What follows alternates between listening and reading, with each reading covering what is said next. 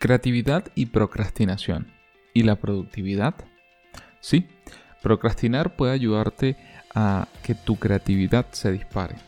Así que sentarse a tomarse un café, ver una película, una serie, leer un libro o dedicarte a, como le dicen los italianos, dolce farniente o algo así, que es hacer nada, puede ayudarte precisamente a estar más creativo. Suena bien, ¿no?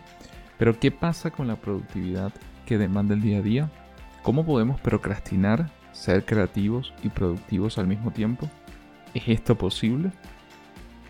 Estimados, ¿qué tal? Yo soy Renier Chico y bienvenido a la cuarta temporada de Escucha y Emprende.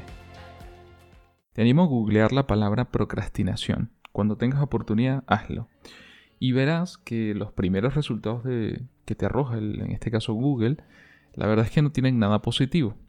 Más bien, en, en toda la búsqueda arroja resultados de, de, muchos tops. Entre esos tops, un top 20 de estrategias para dejar de procrastinar. Por cierto, que hacerlo, procrastinar, es enemigo de la productividad. El diccionario de la Real Academia Española define la palabra procrastinar como diferir o aplazar. Wikipedia agrega que es la acción o hábito de retrasar actividades o situaciones que deben atenderse. Etimológicamente, procrastinación deriva del verbo en latín procrastinare, postergar hasta mañana. No obstante, la procrastinación también deriva de la palabra del griego antiguo acracia, hacer algo en contra de nuestro mejor juicio. Como saben, pues algunas personas se apegan a la creencia popular de que procrastinar es de flojos, mientras que otras han aprendido que hacerlos les hace sentir mal. ¿Por qué? Porque ya saben, estamos evadiendo las cosas que se supone tenemos que hacer. La profesora de psicología de la Universidad de Sheffield, Fushia Sirois, asegura que la procrastinación es irracional ya que no tiene sentido hacer algo que sabes de antemano que tendrá consecuencias negativas. Hace tiempo, hace probablemente 4 o 5 años atrás, quizás un poco más, recuerdo haber escrito un artículo que lo titulé Desconectar para conectar.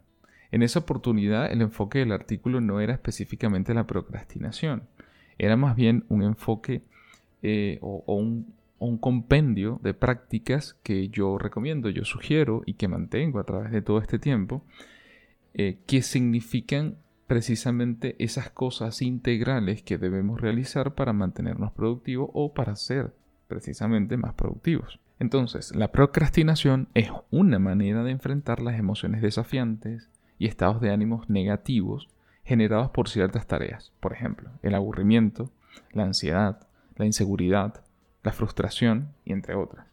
De hecho, Tim Fischel, un profesor de psicología y miembro además del grupo de investigación sobre procrastinación de la Universidad de Carleton en Ottawa, Canadá, dice que la procrastinación es un problema de regulación de emociones, no un problema de gestión de tiempo. Y quiero que se queden con esa frase. Repito, la procrastinación es un problema de regulación de emociones, no un problema de gestión de tiempo. Entonces, la pregunta sería, ¿por qué procrastinamos? Podría ser porque la tarea misma es inherentemente poco placentera, como terminar un proyecto que no te gusta, como hacer una tarea con la cual no sientes conexión, no sientes feeling. También puede estar relacionado a alguna emoción que tiene que ver con la tarea en cuestión, como por ejemplo, que te haga dudar de ti, que te cuestione tus habilidades necesarias para realizarla, que te lleve a no creer precisamente en, en esas habilidades que tienes. Entonces, lo importante de todo esto es entenderlo. Una vez entendido esto, por supuesto también entendiendo el lado negativo que efectivamente tiene postergar todo lo que se supone debemos hacer, entonces entendiendo esas tres cosas, podemos decir o podemos ir más allá, es decir, al lado positivo de todo el tema. Entonces, ¿cómo procrastinar nos hace más creativos, por ejemplo? ¿Qué es la creatividad? Ken Robinson cree que es un proceso con diversas facetas. Relaciona varias habilidades simples con atributos y técnicas especializadas. La creatividad puede ser estimulada por los pensamientos y depende de la imaginación, intuición y el instinto. Entonces, llevar a cabo una idea es un proceso que lleva tiempo para ser concebido. Entonces, ¿cómo se hace esto? Ellos lo dividen en cuatro etapas. Uno, la preparación. Dos, la incubación. Tres, la iluminación. Y cuatro, la verificación. Solemos darle precisamente siempre, o, no sé, como de manera predeterminada, solemos darle más importancia a la preparación, que es la idea en sí, y el crédito que lo lleva a la iluminación, que es precisamente ese momento eureka, ese momento cuando decimos tengo la idea del millón.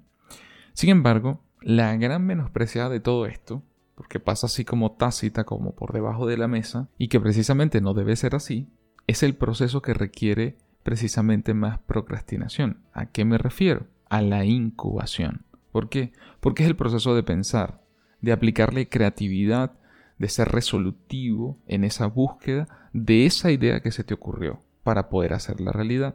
Es decir, ese proceso requiere algo de procrastinación, requiere otras cosas que debemos hacer como seres humanos para poder darle respuesta a esos problemas o desafíos o ideas que tenemos en mente. Es decir, requiere ir a tomar el café, requiere el paseo en bicicleta, requiere ir al parque, requiere dormir y descansar, requiere alimentarnos de forma correcta. Si tenemos esas cosas balanceadas, si tenemos la mente relajada, podemos ser más creativos y incubar esas ideas de mejor forma.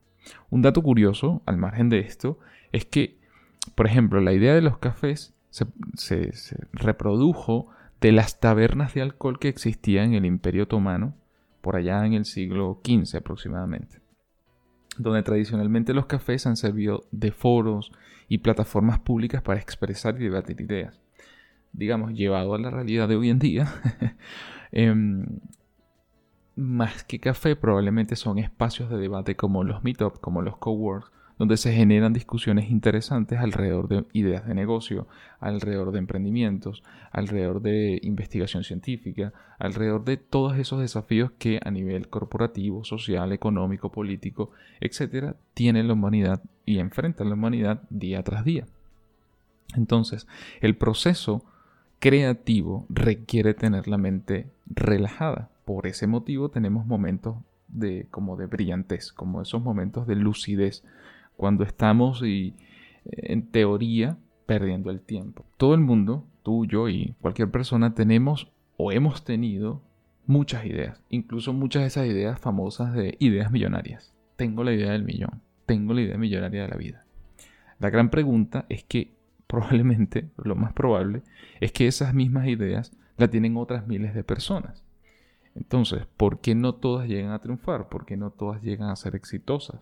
¿Por qué no todas se convierten en grandes empresas? Bueno, uno, porque las dejamos ir. Porque no hacemos y no cumplimos esas etapas. Entonces, esa es una de las razones. Por ejemplo, J.K. Rowling, la autora de la saga de Harry Potter, pensó por primera vez en las historias de los magos cuando era niña, pero le tomó más de seis años terminarla. Entonces, no escribió cientos de historias, se enfocó en una, en la de los magos, y bueno, obviamente valió la pena porque se terminó convirtiendo a posteriori en siete libros, en una saga, pues en este caso de siete libros, películas y todo lo que seguramente ya ustedes conocen. Entonces, lo importante al final del día queda debatir si sobreponer la cantidad a la calidad, entre muchas otras cosas. Entonces, define prioridades, ve por cada etapa si es el caso de tener una idea que quieres convertir en un modelo de negocio o si estás dentro de un equipo ya de trabajo y quieres implementar una nueva forma de hacer las cosas, desarrollar algo que te apasiona, en todos los casos va a requerir esa desconexión para conectar de mejor forma con las etapas que requiere para lograr las metas y objetivos que tienes. La próxima vez que tu cuerpo te pida precisamente detenerte, a procrastinar, a ir por un café, a dar una vuelta, a sacar a tu mascota en dos, tres cuadras y regresar, ir un momento a leer otro artículo que no tiene nada que ver, eh, ir a ver una película, una serie. Probablemente, y sobre todo de manera sensata y realista, contigo mismo más que con los demás, es que necesitas un break. Si es que es eso lo que está ocurriendo, pues adelante. No, hay que darse golpes de pecho. O sea, no, no hay que estar constantemente eh, acusándonos a nosotros mismos de que no estamos cumpliendo ciertas determinadas cosas porque precisamente probablemente esa desconexión es lo que te va a permitir conseguir la solución, conseguir la forma de poder lograr esas cosas que tienes en mente y de efectivamente ser más creativo, ser más productivo, porque al final somos seres integrales y necesitamos ese input de las distintas dimensiones que podemos de alguna forma pues, experimentar, vivir y, y sacar adelante. ¿no? Antes de cerrar, gracias a nuestro patrocinante somosimpulso.com, donde impulsamos tu negocio en Internet. Si necesitas diseño y desarrollo de página web, e-commerce, web apps con calidad, efectividad y listas para vender, puedes ir a somosimpulso.com y agendar una reunión 100% gratuita. Y también puedes seguirnos para tips sobre asesoría tecnológica, diseño, desarrollo, e-commerce y muchas más, tanto en Instagram como en LinkedIn o LinkedIn. Ahí nos puedes seguir y seguramente podremos ayudarte. Gracias por escuchar y hasta el próximo episodio de Escucha y Emprende.